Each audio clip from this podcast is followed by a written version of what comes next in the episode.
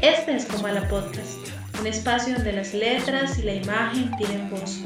Comala es el lugar donde las voces se reúnen a contar historias. Acompáñenos.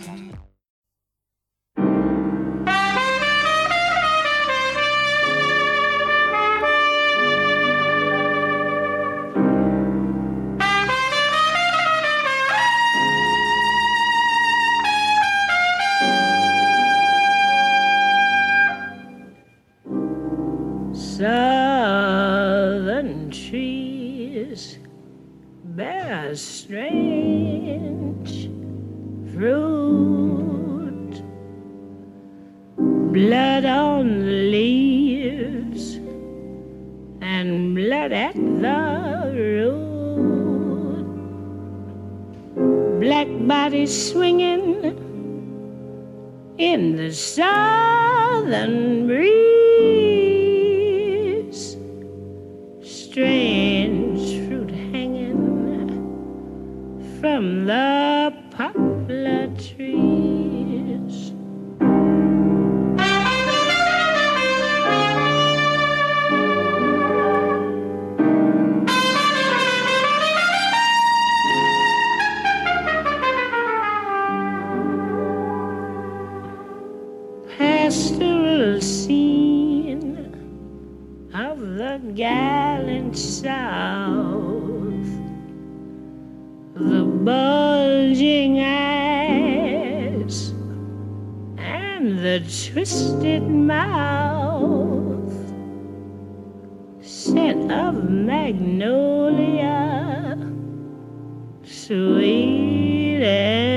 fresh.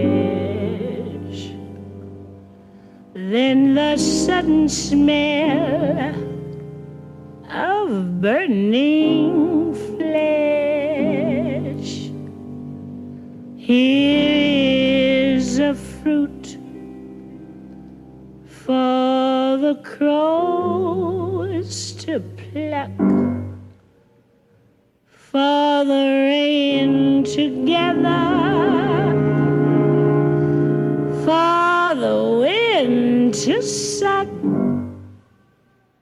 for the sun to rot,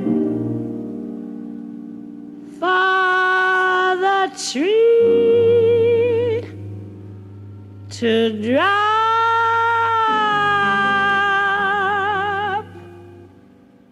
Here's a strange and bitter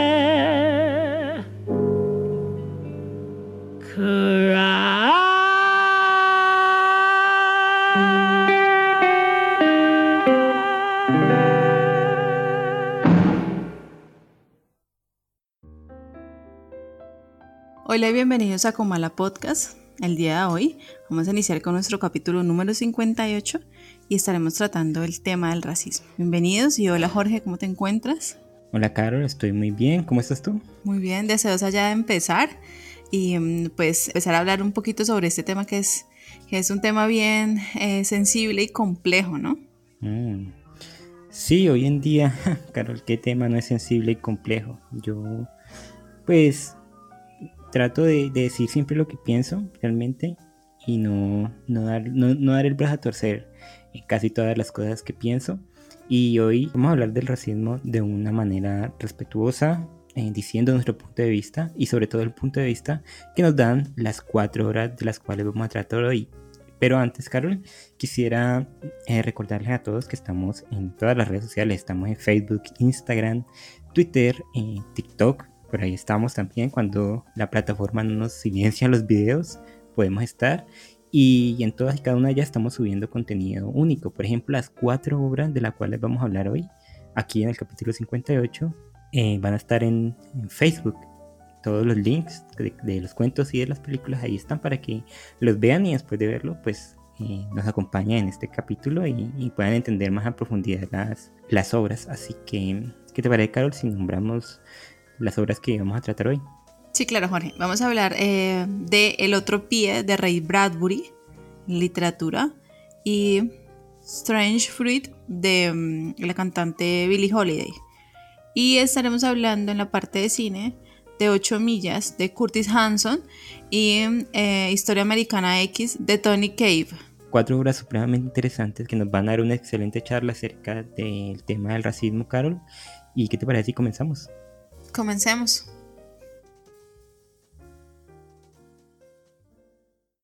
Poesía, cuentos, novela, cómic. Todo está aquí en Comala Podcast. Bueno, Carol, en la parte de literatura, como tú dijiste, vamos a tratar Stranger Fruit de la cantante Billie Holiday. Y yo escogí el cuento del otro pie de Ray Bradbury. Este cuento lo pueden encontrar en el libro El hombre ilustrado, el cual yo siempre recomiendo a todo el mundo que lo compre porque todos sus cuentos son hermosos. Y en este cuento nos habla de una comunidad en Marte, una comunidad conformada solo por gente de raza negra. Entonces en Marte, como que en un momento de, la historia de la humanidad, el cuento se sitúa en 1966, en ese momento, 20 años antes, en el, 46, en el 46, 45, Marte fue colonizada por gente de raza negra. El cuento nos sitúa en el momento exacto en que un cohete de la Tierra va rumbo a Marte.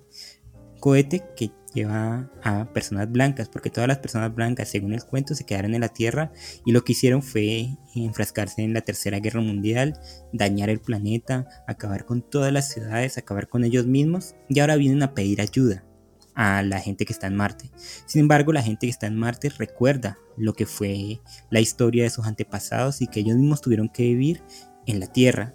Y estoy hablando de de la historia americana, de los, de los afroamericanos, en los momentos en que colgaban a la gente, que las, que las quemaban, algo de lo que habla también la canción que Carol eligió. Entonces ellos tienen ese rencor aún dentro. Y lo que hacen es crear entre todos un grupo para convertir esa comunidad que ellos tienen ahí tan pacífica en algo que segrega a la gente de raza blanca. O sea que van a hacer lo mismo que hicieron los, blancos en su momento a, la gente de raza negra. Entonces ponen cordones en los, en los buses, entonces segregan las partes de los cines. Bueno, entonces quieren dividir. Sin embargo, eh, esto no le parece una idea buena a muchas personas que están ahí en, en esa comunidad. Porque saben que repetir lo mismo el mismo mal que, se vivió allá en, la tierra solo va a ocasionar que haya los mismos resultados, el odio, la muerte, la segregación, que son cosas que nadie quiere en realidad. Y bueno, el cuento se desarrolla así hasta que llega la nave y nos damos cuenta que eh, las personas que llegan allí están muy mal.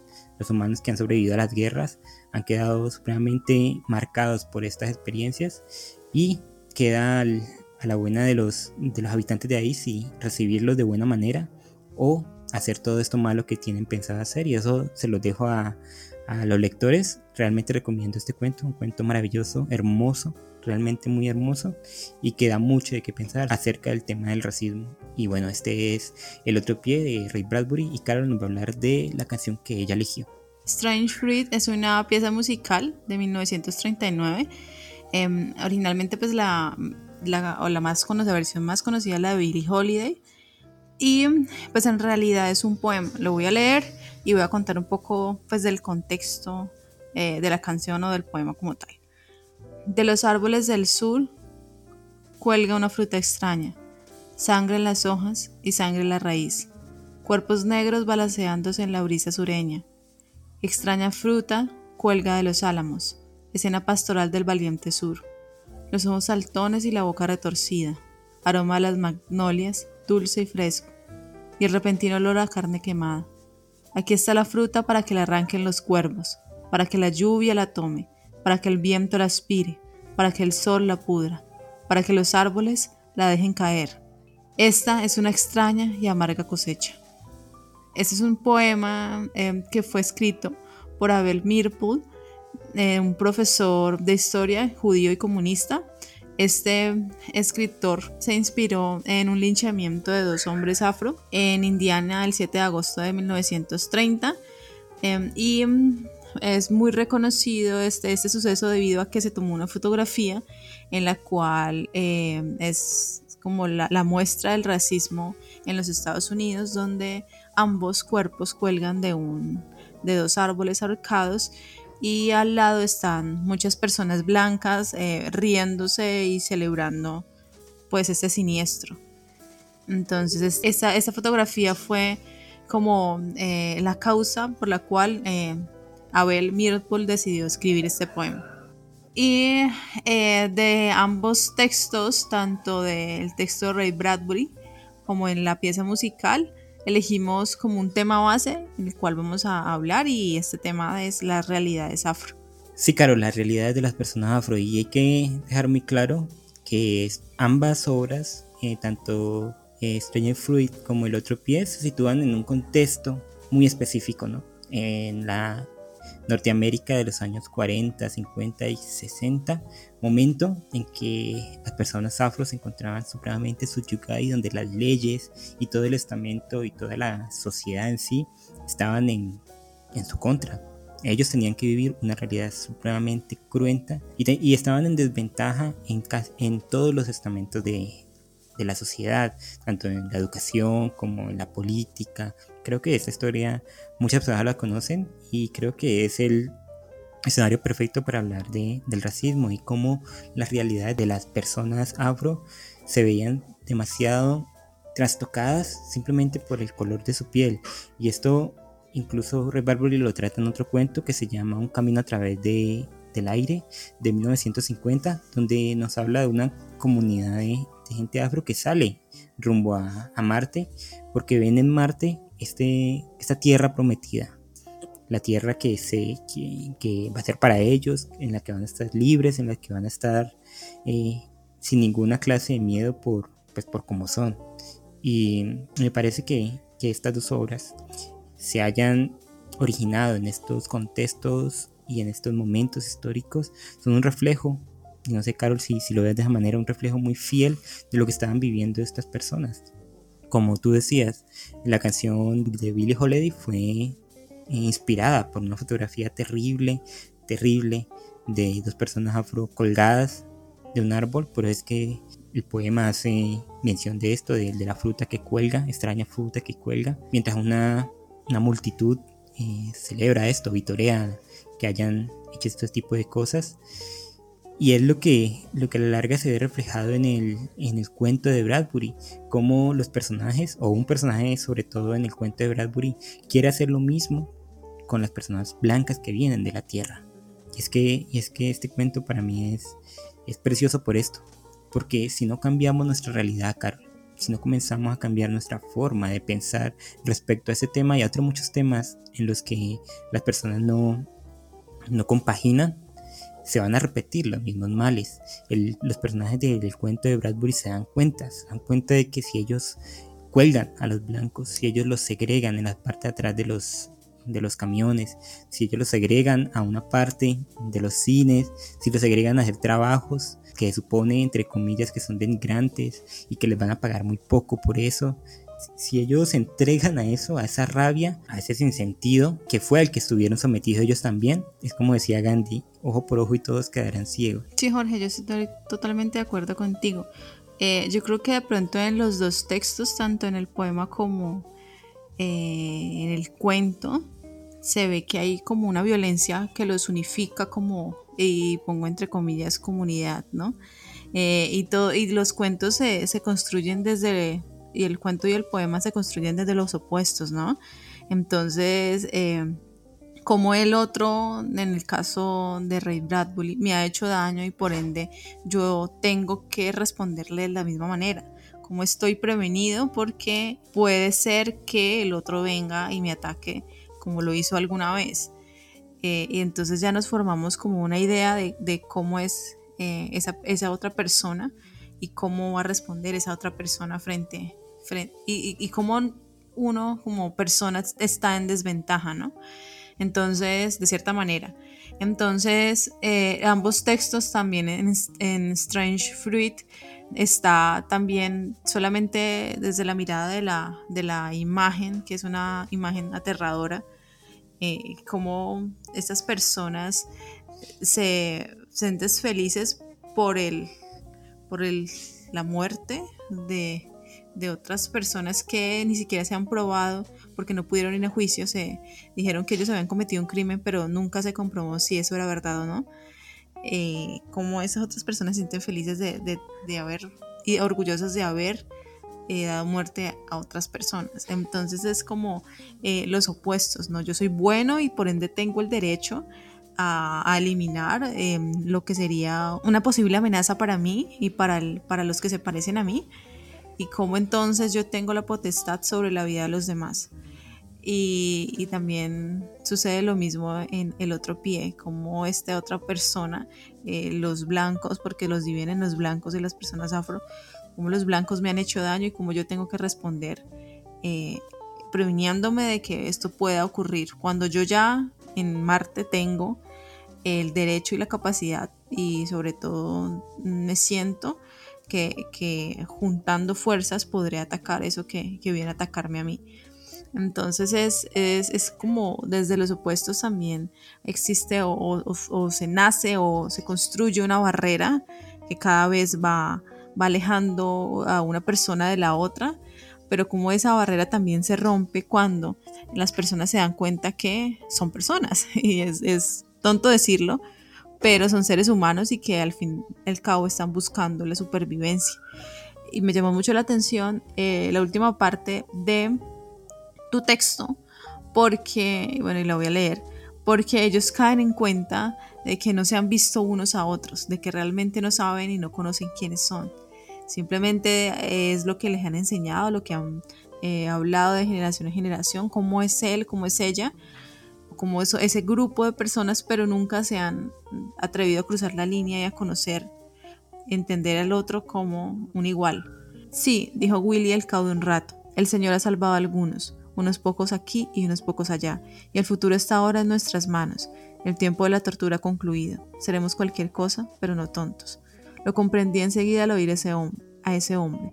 Comprendí que los blancos están ahora tan solos como lo estuvimos nosotros. No tienen casa y nosotros tampoco la teníamos. Somos iguales. Podemos empezar otra vez. Somos iguales. Willy detuvo el coche y se quedó sentado, inmóvil, mientras Hattie hacía salir a los chicos, los chicos corriendo hacia el padre. ¿Has visto al hombre blanco? ¿Lo has visto? gritaron. Sí, señor, dijo Willy, sentado al volante paseándose lentamente la mano por la cara. Me parece que hoy he visto por primera vez al hombre blanco. Lo he visto de veras, claramente. Hermoso, ¿no te parece? Sí, es un texto muy bello.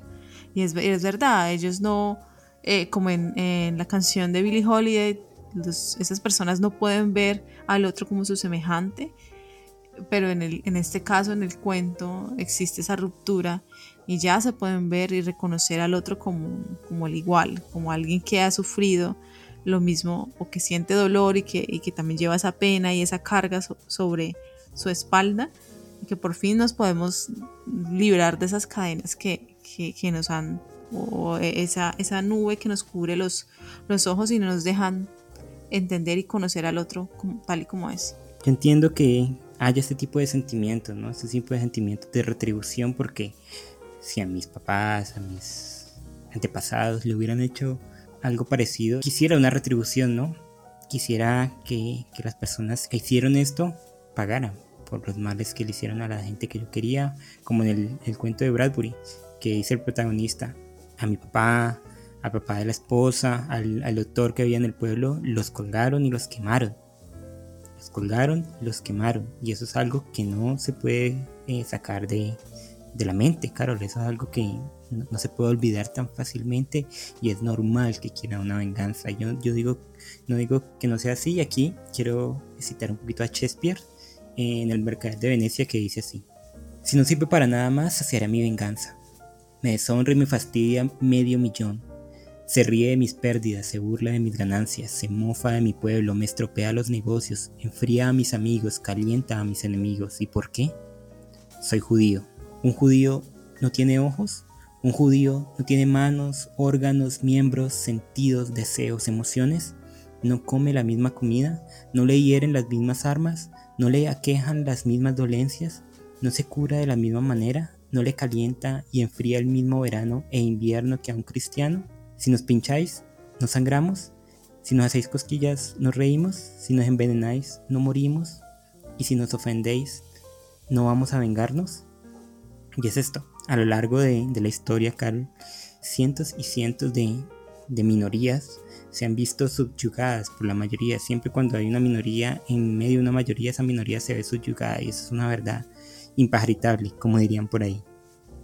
Sin embargo, esto, este, este, estas realidades Carol, no pueden llevarnos a, al sinsentido de, de, la venganza. No pueden porque a la larga, como, como te digo, como decía Gandhi, vamos a quedar todos ciegos. Y eso es lo que entienden en el otro pie.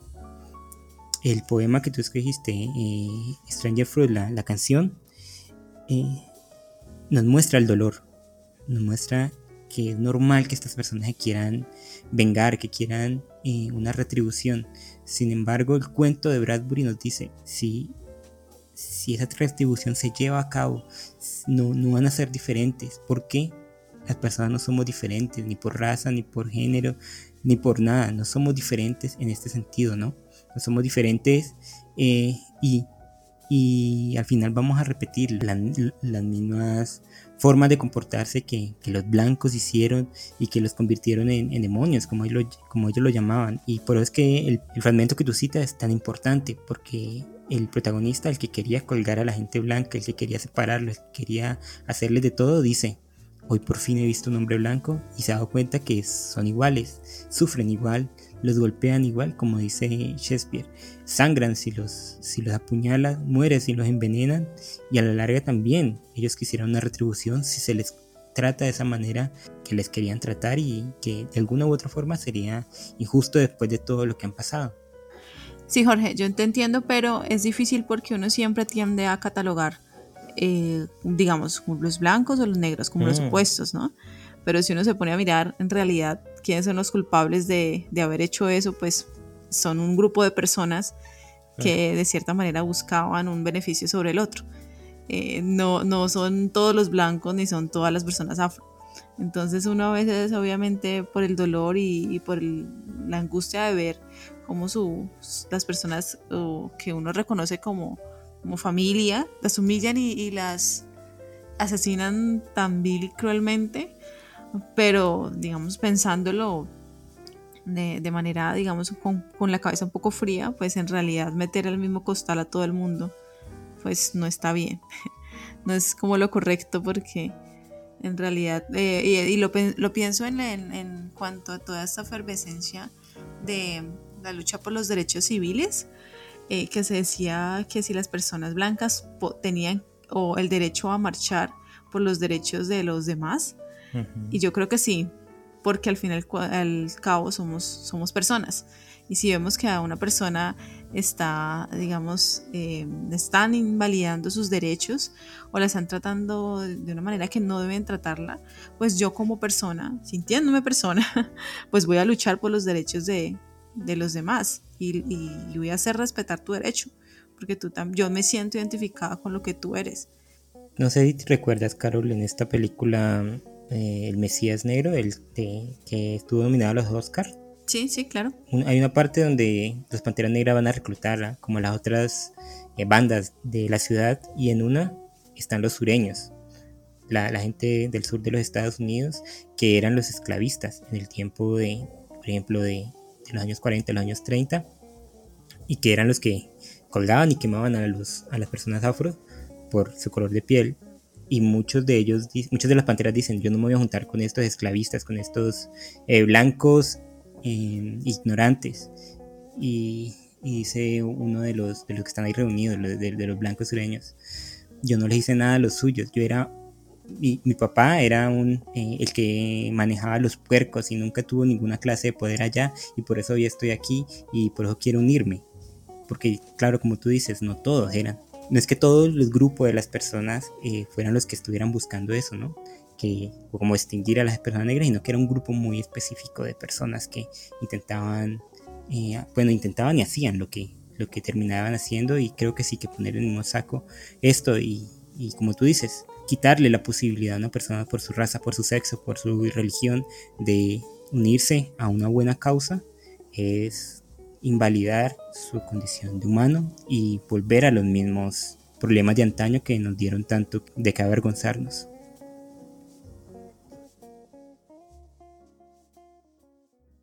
Películas, series, cortometrajes, videos musicales, todo está aquí en Coma Podcast. En la parte de cine vamos a hablar de Historia Americana X, en donde encontramos a Derek, un joven el cual le ha asesinado a su padre, una persona afro asesinado a su padre, y eh, digamos a causa de esto se deja llevar por el odio hasta convertirse en la cabeza de un líder eh, se convierte en un líder de una banda neonazi eh, de un barrio de Los Ángeles. Su hermano menor, el cual se llama Danny, también lo ve como una figura de autoridad y lo idolatra y decide empezar como a seguir sus pasos. Pero las cosas cambian cuando Derek eh, una noche le van a robar el auto y son tres hombres afro y Derek decide de manera mm, sin tutubear darles muertes a, a esas personas y por ende es, em, metido a la cárcel una buena cantidad de tiempo y em, en ese, ese, lapso de tiempo en donde está en la cárcel entre rejas, entiende em, o conoce a un personaje el cual le va a cambiar su mirada y su punto de vista frente a, a la realidad y decide entonces como empezar a cambiar y, quiere cuando sale de, de, prisión y Derek busca que su hermano salga de ese, de ese contexto tan poco sano en el cual él se encuentra sumido. Es una película un poco difícil de, contar porque trae como mm, digamos, habla, están en el presente y luego están en el pasado y muestran, digamos, la vida un poco de, de su hermano, también la vida de Derek. Entonces es una película eh, bien, bien construida y un poquito difícil de contar, pero es una obra de arte que tienen que verla. Este es como a grandes rasgos historia americana X y Jorge nos va a hablar de Calle de las Ilusiones. Bueno, en Calle de las Ilusiones o A Mile, una película dirigida por Curtis Hanson, eh, nos encontramos con Jimmy Smith. Jimmy Smith está interpretado por el rapero Eminem y en la película le dicen Rabbit o conejo. Él es un muchacho que nació y se crió en Detroit y en ese momento vive ahí, no tiene casa, no tiene carro, ha dejado a la novia y tiene que volver a vivir con su mamá. En esta realidad tiene que buscar trabajo y él quiere, pues como, como el, el actor que lo interpreta, la persona que lo interpreta es Eminem, quiere ser rapero y para ello tiene que demostrar ¿no? en un contexto donde todo el mundo es de raza negra y él es el único, la única persona blanca que se quiere dedicar a, ser rapero, donde tiene que luchar contra pues, los prejuicios, pero también toda la realidad fuerte que, que vive en ese contexto. Y bueno, la película mm, nos habla de estos temas, de la raza, pero también de los sueños, de las luchas individuales, de la amistad y, y de buscar la manera de salir adelante en un contexto que parece que, que está todo en contra de uno. Eh, yo creo que muchas personas han visto esta película. Eh, es una no es una gran película, pero es recordada por su banda sonora que es muy buena, el mismo Eminem, y nominada a un Oscar por, por la canción que cierra la película, que recomiendo mucho que la escuchen. Y bueno, a grandes rasgos esta es Calle de las Ilusiones o Eight Miles, como a mí me gusta decirle, y a través de estas dos obras sacamos un tema en común como lo hacemos en cada programa.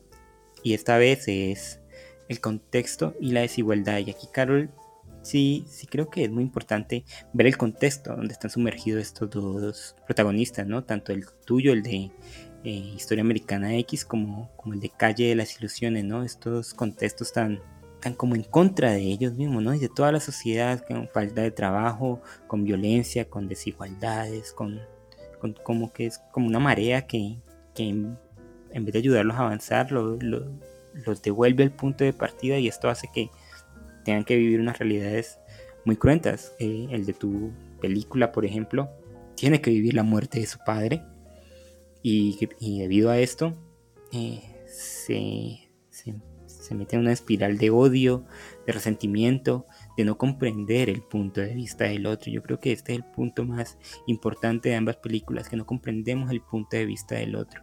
Él no quiere y, no y está tan subyugado en, su en su su ideología en esta ideología neonazi, donde los negros son los malos, donde los blancos son los buenos, donde el gobierno está aliado para que eh, la gente de color sea mm, se lleve el dinero de la gente honesta entre comillas, donde los buenos mueren, donde los malos viven, bueno. Y al final, eh, en el transcurso de la historia se da cuenta que ni el blanco es tan blanco ni el negro es tan negro y que la realidad se conforma de una gran cantidad de matices, de grises igual que en la película de, Calle de las Ilusiones, donde este, este muchacho tiene que vivir la vida de las personas negras en Detroit. Para los que no conozcan mucho, eh, esta es una ciudad en Estados Unidos donde la, diáspora afroamericana es muy grande, demasiado grande. Es como la Buenaventura, o más o menos de, comparado con, aquí de Colombia o el Chocó, es algo así, donde la, diáspora afro es, es, mayoría. Entonces la gente eh, blanca eh, tiene que, y además de tener que vivir toda su, todas las desigualdades, el problema con las drogas, el problema con la violencia, el problema con la falta de oportunidades, también tiene que vivir la segregación racial. La segregación racial que como vimos en el, en el cuento del otro pie de Bradbury y en, y en la canción que Carol trajo, en la parte de literatura, se repiten los mismos patrones, y van a tener los mismos resultados, ¿no? Entonces él se ve un poco eh, relegado de las personas que conviven a su alrededor, de los raperos, que como él no es negro, entonces dicen que, y, en muchas de, los, de las batallas de rap dicen, eres un blanco, no vengas aquí a improvisar, que nosotros somos los que realmente sabemos de rap, así que salte de aquí y vete para donde los tuyos, y esa dicotomía, ¿no? Carol en ambas películas eh, la de los tuyos y los míos, y los tuyos son malos y los míos son buenos, ¿no te parece? Sí, Jorge, la cuestión es que al fin eh, todos están dentro del mismo saco. En, en Historia Americana X, mm, pues en realidad eh, son jóvenes, todos los que son neonazis son jóvenes, que también están encerrados en un callejón sin salidas, porque buscan de cierta manera pertenecer a un grupo sin entender muy bien qué es lo que conlleva pertenecer a ese, a ese grupo, sin entender que hay una cabeza que los manda y que no los trata dignamente, sino que también quiere estar sentado sobre, sobre ese poder, ¿no?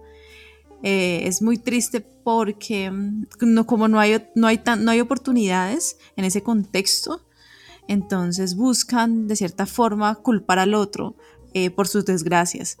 Pero como dije, esos estereotipos que dañan a las personas donde en realidad esas personas, tanto neonazis como personas afro, sufren eh, de la misma manera mm, y llegan a estar estancados en el mismo punto, ¿no? Entonces, en realidad, pues eh, sentir ese poder sobre el otro es lo que los motiva a ellos a, pertenecer o a sentirse identificados con cierto tipo de personas. Claro, es paradigmático en el caso de Derek de, de Historia Americana X, porque, como tú dices, encuentra lo que busca en ese grupo, pero son como saberes prestados o saberes impuestos por este otro hombre que es el que está como en el subtexto de, la historia, eh, el neonazi que nos lo presentan como un cobarde y es que es un cobarde porque se oculta, ¿no? Mantiene ya como resguardado por su ejército de, muchachos y de muchachos rabiosos, de muchachos que no ven en un futuro claro, que en vez de darse cuenta que ellos son quienes tienen la responsabilidad de su vida le echan la culpa a otros y por eso el personaje de tu película es tan importante porque al enfrentarse con la realidad y al caer en la cárcel se da cuenta de quien creía en sus aliados eh, lo traicionan e incluso en la cárcel lo violan. Son y ellos mismos los neonazis que a los cuales él adoraba y, es cuando se da cuenta que ellos no son sus amigos, sino el amigo de verdad es la otra eh, es el otro recluso, el, recluso, afro, es que entiende que existen otro tipo de realidades. Y también es importante porque también está la historia del hermano, el hermano que eh, sigue por el camino que él llevaba, que llevaba a Derek, y que al confrontar esas dos realidades nos damos cuenta de que una parte, la de los jóvenes que tú nombras, llegan allí simplemente porque están muy solos, no tienen una guía y no se dan la oportunidad de compartir con otras personas más allá de su pequeño grupo, de salir como ese eh, pequeño cuadrado donde están metidos y bueno, a la larga los lleva a todo ese tipo de, situaciones terribles que vemos en la película. Sí, vemos también como digamos cuando Derek entabla esa amistad con este otro personaje y le pregunta cuántos años de cárcel y por qué razón está ahí, Mm. cuántos años de cárcel tiene que, que, es- eh, que le han puesto y por qué razón. Y él dice simplemente iba a robar un televisor y se me cayó el televisor sobre los pies de un, de un policía y por eso me encerraron un montón de años. Y él, luego de- Derek le dice la razón por la que está ahí, porque mató a una persona y en realidad es, irrisible la cantidad mínima de años que, que tiene que pagar en comparación con este otro personaje. Entonces ahí, eh, ahí mostramos también, digamos ya desde las estructuras sociales, el racismo, ¿no?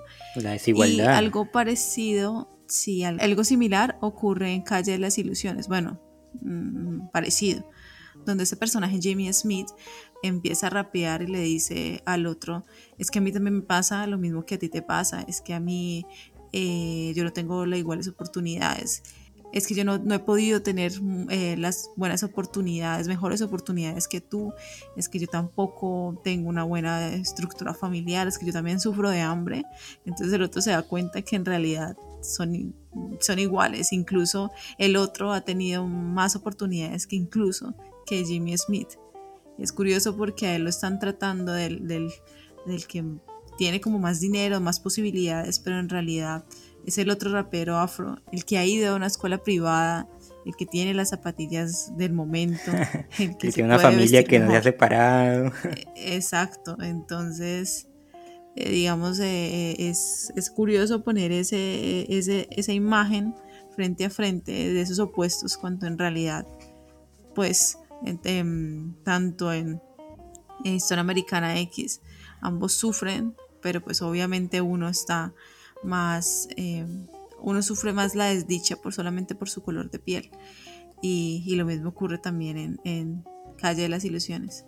Sí, lo que se está diciendo nos lo muestran bien en ambas películas y nos dan a entender que a la larga es una estupidez, una soberana estupidez, juzgar a alguien por el color de su piel, sin darnos cuenta del contexto donde está, sin darnos cuenta las formas de su vida, sin darnos cuenta lo que ha tenido que pasar para llegar al punto donde está. Y esto no, eh, aquí no quiero justificar que si una persona pues la pasó mal, eh, tenga el derecho a hacer cosas malas, ¿no? como lo hace el protagonista de tu película, que le mataron al papá y debido a eso eh, pues se unió a estos, estos grupos y también debido a eso mató a estos dos hombres y daba el mensaje de odio que daba. No quiero decir esto, pero antes de juzgar a alguien solamente por el color de su piel o por su religión o por el país de donde es, si es, si es extranjero, si es, si es de, del lugar donde somos, ver un poquito más allá. Eso es lo que hace Derek, ¿no? Al final se da cuenta que quien lo ayuda es el profesor y lo ayuda porque él también ha entendido, este, eh, ha vivido este tipo de situaciones, entiende eh, por lo que está pasando. Él, Derek le dice, ¿por qué me ayudas? Tú que vas a entender el dolor que estoy sufriendo. Y él le dice, yo en un momento estuve donde tú estás. Estuve allí porque me dejé llevar por el odio, por la estupidez, me dejé llevar por ideas erradas. Y, es, y esto en el momento en que tú dices, en la batalla final de rap, eh, donde Eminem, voy a decirle Eminem porque es Eminem, saca todo eso, ¿no? Saca, ¿qué vas a decir de mí? Le dice él, ¿qué vas a decir de mí? Que vivo con mi mamá, que vivo en un tráiler, que no tengo comida, que eh, el otro se metió con mi chica, que, que soy blanco, que soy pobre. ¿Qué me dices tú que, como tú bien dijiste, eh, fuiste a una escuela privada, tienes unos buenos padres, tienes un super carro, vives en un barrio privado? ¿Por qué me van a juzgar a mí? Porque eres tú eh, el que representa a los negros, entre comillas, solamente por sus razas y yo soy el que estoy viviendo su realidad. Entonces eso me parece supremamente diciente porque si nos fijamos en eso, seamos blancos, negros, eh, marrones como, como soy yo, si somos, no importa de qué raza seamos, si, nos, si creemos que el bueno es ese, el otro, el que se parece a nosotros, simplemente porque parece a nosotros, no, estamos cayendo en el mismo círculo estúpido que caen los personajes de, ambas películas que elegimos. Incluso nosotros hablando del racismo, es, absurdo, digamos, llamarlo así, porque el concepto de raza como tal también está, eh, es necesario re, reevaluarlo, porque pues no, no hay raza, sino que todos pertenecemos a un mismo, eh, un mismo grupo, todos somos seres humanos. Entonces, desde, el- desde la misma palabra estamos como, digamos, perpetuando de, de cierta manera ese racismo. Mira que por ahí yo escuché, la otra vez no sé quién se lo escuché, pero me gusta pensarlo así, que lo único que existe, que no existen razas, como tú dices, que este concepto ya se ha revaluado ya hace tiempo y que se, se debe redoblar ya en el grueso de la población y que la única raza que existe es la humana, que lo único que existimos somos nosotros aquí solos en esta pequeña piedra eh, flotando en el universo y hacernos la vida más complicada simplemente porque nos vemos por lo que creemos, creo que es el camino eh, perfecto para que aparezcan supremacistas como lo fue Hitler, eh, Stalin, Mussolini o todo ese tipo de gente que ha hecho tanto mal a la humanidad. Sí, Jorge, mira que ahorita que tú estuviste también hablando sobre, sobre esa, esa batalla de rap de, de tus personajes, me acordé de, de una anécdota de Billie Holiday cuando le sucedió cuando estaba como en boga, digamos, cuando era reconocida como una gran cantante que es y sigue siendo. Como dicen por ahí que siempre hablan de Gardel y dicen que Gardel canta, cada día canta mejor, así pienso yo de Billie Holiday. Entonces, digamos, eh, uno como humano siempre busca como encerrar eh, con ciertas características o decir que es cierto tipo de gente es de, es- de esta manera. Esto todo se convierte en una carga para el mismo grupo de personas y para, digamos, las personas de manera individual también. Y esto mismo le pasó a Billie Holiday una vez cuando después de haber terminado de, de cantar su, de dar un espectáculo, alguien la reconoció eh, en el suelo tirada en una calle de, de Nueva York y le dijo, sorprendido, le dijo, ¿qué estás haciendo con tu vida? Eh, Lady Day, decían. Y ella dijo, le contestó, bien, sabes, aún sigo siendo una negra y sigo siendo mujer. Entonces, es ese peso sobre ella de, de, digamos, de a pesar de ser una gran cantante, eh, sigue siendo vista frente a los ojos de los demás como una persona afro y sobre todo como, como mm, ese, ese, ese concepto o, o esa relación que las personas hacían de, de, este, de por el color, digamos, con todos estos prejuicios, aún así seguía ella siendo y cargando con todo este peso de, de, de esos adornos malvados y malos que le ponían encima a ella como, como persona afro. No, igual Billie Holiday no es como que haya vivido la mejor vida de, de la historia de la humanidad, ¿no? Y lo triste de ella fue que murió sin haber conocido también. O sea, ella murió y después de un tiempo fue que empezaron la lucha por los derechos civiles, entonces la vida de ella fue un- una vida muy trágica. Sí, igual también por las decisiones que tomó, por las parejas que tenía, por su consumo de drogas, por su consumo de alcohol. Era una persona bastante, con bastantes demonios dentro de sí. Y mira que esto me recordó la anécdota que te conté ahorita, detrás de micrófonos, acerca de El otro pie del cuento de Ray Bradbury. Él lo escribió en los años 50, cuan- antes del movimiento por los derechos civiles que el Dr. King en Estados Unidos lideró. Y en Estados Unidos no lo quisieron publicar. Creían que era un, un texto bastante incendiario que las personas iban a tomar mal, pues por es- este, esta reflexión que hace de que si todos seguimos por el mismo sendero y hacemos las mismas cosas malas que hacían los demás, terminaremos eh, cometiendo los mismos errores de nuestros antepasados. Y entonces Bradbury tuvo que irse hasta Francia y fue una editorial francesa, una revista francesa, la que le eh, publicó el cuento por primera vez. Y claro, es como tú dices, se notan estos prejuicios que se tenían, se nota esta forma de pensar, que creo que yo, poco a poco y con mucho esfuerzo, se ha ido diluyendo a través de, la, de- del tiempo y hoy en día no voy a decir que no hay racismo y que no hay gente que piense que por la raza, la raza que sea, las personas son menos, pero creo que es una diminuta cantidad y que el grueso de la sociedad, el grueso de- y las personas mayores, que es lo más interesante, y obviamente los, los jóvenes, entienden que juzgar a alguien por el color de su piel o por cualquier otra creencia es algo que no nos llevará a ningún lado. Lo curioso de esto, Jorge, es que sí, es que bueno, en, el pasado, pues eso también se debía a que, pues, que las personas tenían, no, no existía esa globalización y que y el- el- lo extraño y lo que no se conocía era, era identificado como algo peligroso para, para uno, ¿no? Pero lo, lo maravilloso de esto es que el mundo se cada vez es más grande y las personas eh, pues ya, ya de cierta manera entienden que, o bueno, han, han, han podido relacionarse y conocer mejor a, sus otros y entender que otras culturas también pues traen muchos, conocer otras culturas y saber cómo son, cómo es la vida de otras personas en diferentes partes del mundo, pues es una riqueza que, que debemos preservar, porque a fin de cuentas lo que, lo maravilloso de este mundo es que no hay ninguna persona igual a la otra. Eh, por ahí yo escuché que, que un- una frase que decía que, que el racismo se curaba viajando. Entonces yo creo que sí, que, se da, que el racismo se, se cura cuando uno se da cuenta que, que el otro es igual a uno, pero que también en esas diferencias está la belleza y, y sobre todo en esas diferencias está mm, el valor del otro como, como persona también distinta y diferente a, a uno.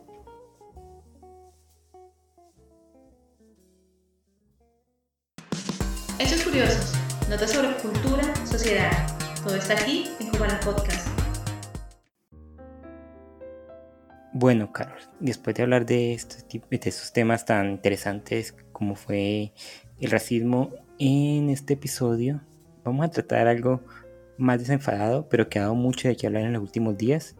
Y como ya es nuestra costumbre, traemos a uno de nuestros invitados eh, más habituales aquí en Como la Podcast, que es el señor eh, Mark Zuckerberg, que la ha vuelto a liar estos días con esta nueva plataforma, podríamos decirlo, y con el cambio del nombre de su empresa de Facebook a Meta.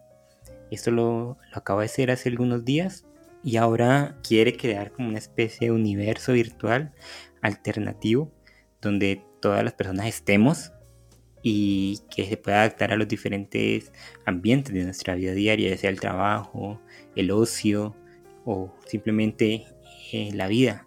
Lo que yo he entendido, porque no he entendido en su totalidad lo que quiere hacer el señor Zuckerberg, es crearnos una realidad virtual a través de diferentes dispositivos, ya sean gafas o estos cascos de realidad virtual, donde podamos meternos y donde todo el mundo pueda estar metido y realizar diferentes actividades, escuchar música, trabajar, jugar videojuegos, etcétera, etcétera, etcétera, como un juego de rol de realidad aumentada que, bueno, cada vez se parece más a un, capítulo de Black Mirror. Y lo- las críticas o la mayoría de críticas que le han lanzado es que a través de este cambio de nombre, porque no cambia de nombre la red social, claro, eso hay que dejarlo claro, no es que Facebook se vaya a dejar de llamar Facebook y ahora se llame Meta, no, Facebook se va a seguir llamando Facebook, Instagram, Instagram, WhatsApp, WhatsApp y bueno, y todas las eh, ramas de esta compañía. Sin embargo, la compañía en sí, que se llamaba Facebook con F mayúscula, porque la red social es con F minúscula, Facebook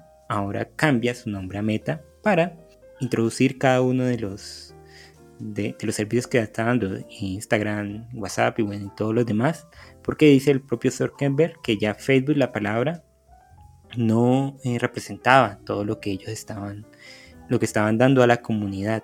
Lo que mucha gente está diciendo que, que hace la compañía Facebook es cambiar su nombre para evitar la asociación a, a estos problemas de los Facebook Papers y que, que ha tenido que ir cargando a través de su historia y que la y ahora la imagen de Facebook está muy por los suelos y este lavado de cara que yo también creo que sí es un lavado de cara pero mal hecho eh, quiere hacer que olvidemos que, el usuario de Facebook olvide eh, todas las mierdadas que, ha ido cometiendo como vender los datos de las personas a, a compañías o bueno o lo que hablamos en el dato curioso de, en el capítulo del infierno. No sé si recuerdas Carol que en ese momento dijimos que Facebook sabía que Instagram era dañino para las muchachas, para las adolescentes y que la constante exposición a esta red social hacía que muchas se sintieran mal y que eh, generaran cuadros de ansiedad, depresión y bueno, todo lo demás que hablamos esa vez. ¿Qué te parece a ti este cambio? ¿Qué te parece a ti lo que quiere hacer Mark Zuckerberg y su empresa? Y bueno, de, de todo esto que te acabo de contar. Bueno, yo empiezo diciendo que a mí ese señor me aterra, Jorge. Te lo confieso. Mark Zuckerberg no parece humano, es desde, desde ya. No, no, Cada vez parece más robot. cosa horrible, yo no sé. Es que se, se- se ve poco como, así, poco humano, como dices tú. No parpadea casi, es muy rígido, no sé. Se ve como una marioneta, como si hubiera alguien detrás de él. y yo siento que a pesar de que eso cambie de nombre, pues, pues uno, las personas van a empezar a asociar obviamente Facebook con el rostro de, de Mark, así como Meta con el rostro de Mark. Y pues el rostro de Mark no es que sea muy amigable empezando por eso y sobre todo también por ese pasado oscuro que, tiene y sigue teniendo esta red social. Eh, a mí me, me, aterra un poco pensar, eh, digamos, en, todo el poder que tiene este señor eh, en cuanto al manejo de todas las redes sociales que están como en vigencia, en furor, como Instagram o como WhatsApp que le pertenecen a él. Y encima de esto, ah, no contento con esto, quiere introducir esto de la realidad virtual hasta donde la vida eh, de uno va a estar tan controlada por esto que, y la información de uno va a estar tan controlada por esto que se nos presenta como una, una forma de, digamos, de, no sé, de, de conocer eh, todo esto de la realidad virtual, pero también es una manera de evadir nuestra realidad, porque a fin de cuentas el, el ser humano es, se vuelve adicto a algo, pues yo creo que eh, conociendo pues este, esta nueva plataforma, pues va a tratar como de, alejarse un poco de esta, de esta, de lo real. Y no sé qué tan beneficioso sea, así como digamos empezaron siendo las redes sociales, uno empezó a especular sobre las mismas, pero esto ya lleva cosa de, de que estás 100% digamos metido en esto porque tienes esas gafas y, solamente vas a estar concentrado en un solo punto, al menos con las redes sociales tú puedes digamos trabajar, dejar el celular un, lado al un rato, pero con esto de, meta, con, esta, con estos avatares y, bueno, no sé qué tantas implicaciones tendría esto digamos a nivel visual o, digamos de, de movimiento también, mm, no, no sé qué implicaciones físicas porque a fin de cuentas estarían los niños y niñas que se van a volver adictos a estar dentro de este mundo y no van a querer saber nada, sino solo estar en esa red social. Sí, por eso te digo que es como cada vez más cerca del, de un episodio de Black Mirror y es que cuando la estaba, yo, yo me vi parte del video donde estaba lanzando Meta, o Mera en, en, inglés, eh, parecía algo como de, de Black Mirror, como de estos episodios donde todo parece tan bonito, todo parece como todo unido con la tecnología, sin ningún problema, pero al final debajo de eso hay un montón de líos que, que llevan a la humanidad a vivir una vida, si bien conectados, si bien informados, eh, vacía y sin ninguna clase de propósito.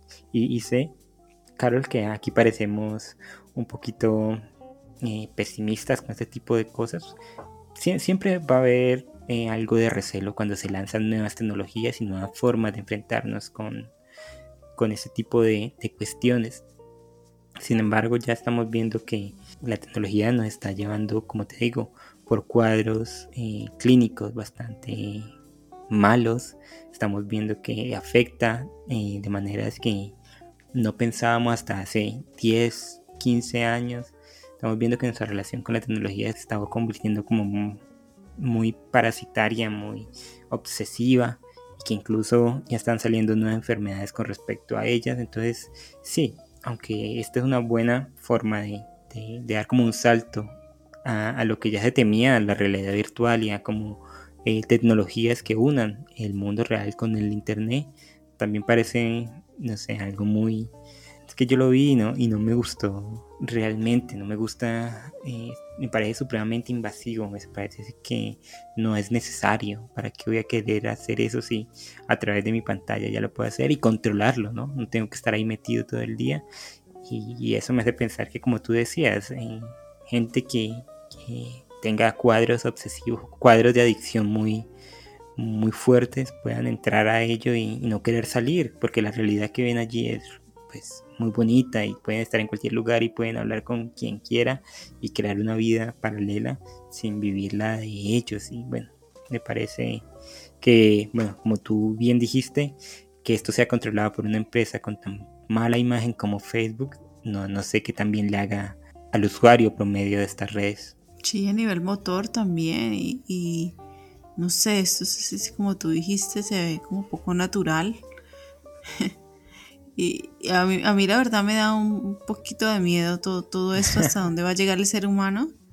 Digamos, eh, como que no hay como un límite, digamos, sino que se siguen sacando cosas nuevas y, y, digamos no se ve como de pronto las implicaciones porque hay muchas personas que no van a encontrar nada malo en ello pero con el tiempo pues es, es que en realidad nos convertimos como en unas raticas de laboratorio, pobrecitas las raticas de laboratorio, porque al final de cuentas están experimentando con uno a ver cómo es, cómo es la cosa, como si, si, vamos, si vamos a al final del día poder pararnos de la silla, de haber estado tanto tiempo ahí metidos, o si con el tiempo ya no vamos a necesitar una silla, si no vamos a estar acostados y teniendo el avatar ahí moviendo y el avatar moviéndose por uno hay una película un, que no es nada buena, que también trata, trata como ese tema de, de, abandonar esa realidad de un mundo que se está destruyendo y estar totalmente metido en esa, en esa realidad mm. virtual que al fin de cuentas termina siendo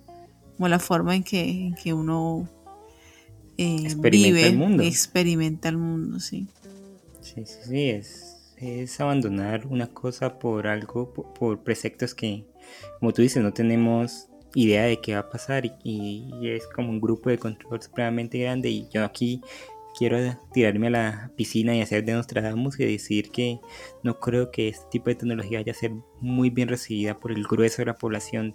Es como este, este invento que lanzó Google hace como 5 o 6 años, eh, las gafas de realidad aumentada unas gafas que te ponías y que podías a través de ellas ver tus correos, ver información, digamos, de un, restaurante, de, un edificio cualquiera, ver, eh, etcétera, etcétera, y que resultaron siendo un, fracaso y, y, utilizadas como en, para personas o para profesiones demasiado puntuales pero muy de nicho y que hoy en día pues se considera un fracaso de la compañía y creo que esto más o menos va a ser lo mismo. Facebook va a querer incursionar y, y dar cátedra en lo de la realidad virtual, pero es que tiene que hacerlo de manera muy atrayente y que, y que eso eh, le dé más valor que lo que tenemos hoy en día, ¿no? Que pues podemos controlarlo a través de nuestros dispositivos sin tener que estar sumergido en otra cosa y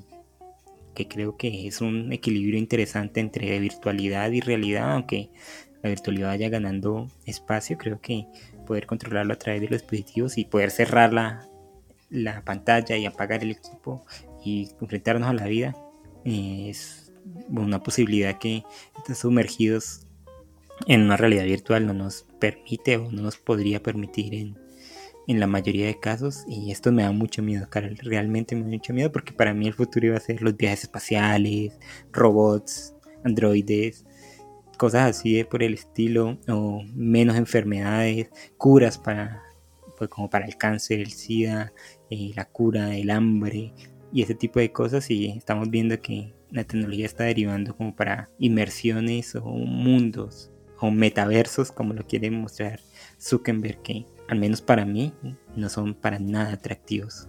Con este dato curioso tan espeluznante. No quieres, no Carol, podemos terminar entrar a una... a un... no, no, no. Pero mira que sería interesante, antes de terminar, poder hacer estos programas que hacemos tú y yo y que haya una audiencia, ¿no te parece? Que aunque un, un, un, auditorio virtual donde estemos tú y yo ahí en, enfrente y que haya auditorio de todo el mundo viendo a ver cómo se hace esta cosa. Ay, me, me parecería no hay que cerrarse, creo yo, no hay que cerrarse, pero hay que tener cuidado, ¿no te parece? Mm, sí, hay que tener cuidado. Obviamente si uno desconoce algo, pues va a ser más fácil para los demás engañarlo a uno. Mm. Pero pues tampoco es que mm, quisiera la verdad hacer parte de eso. no, tú no, te vas no, para el campo con una vaca y ya. Ese es mi sueño, estar rodeado de animales. Muchos animales, pocas personas. Entonces sí. Gracias. Perdón, pero sí. Bueno, como decía Carol, con este dato curioso terminamos nuestro programa número 58 dedicado al tema del racismo. Esperemos que las personas eh, hayan, se hayan entretenido con todo lo que dijimos, hayan, se hayan informado, hayan eh, debatido entre ustedes y que si tienen algo que contarnos nos lo cuenten a través de todas las redes sociales. Recuerden que estamos todos los jueves haciendo un en vivo a través de Instagram donde respondemos sus preguntas, sus dudas, sus quejas. Eh, si quieren insultarnos, eh, no lo hagan. Si quieren decirnos cosas, por ahí está. No, no se lo Por recomiendo. No se lo recomiendo. por ahí estamos y, y bueno, los esperamos eh, a todos. Sí, los esperamos a todos, sobre todo darle, digamos, ese clic a, a él. Y ahí por ahí Valentino me apoya. Diciendo que tienen que darle clic al link de la, de la página de Instagram donde van a encontrar todas las posibilidades y que lo hagan, está diciendo, vuelve a reiterar Valentino. Muchas gracias por estar el día de hoy, por acompañarnos y nos vemos en la próxima. Un abrazo. Hasta la próxima.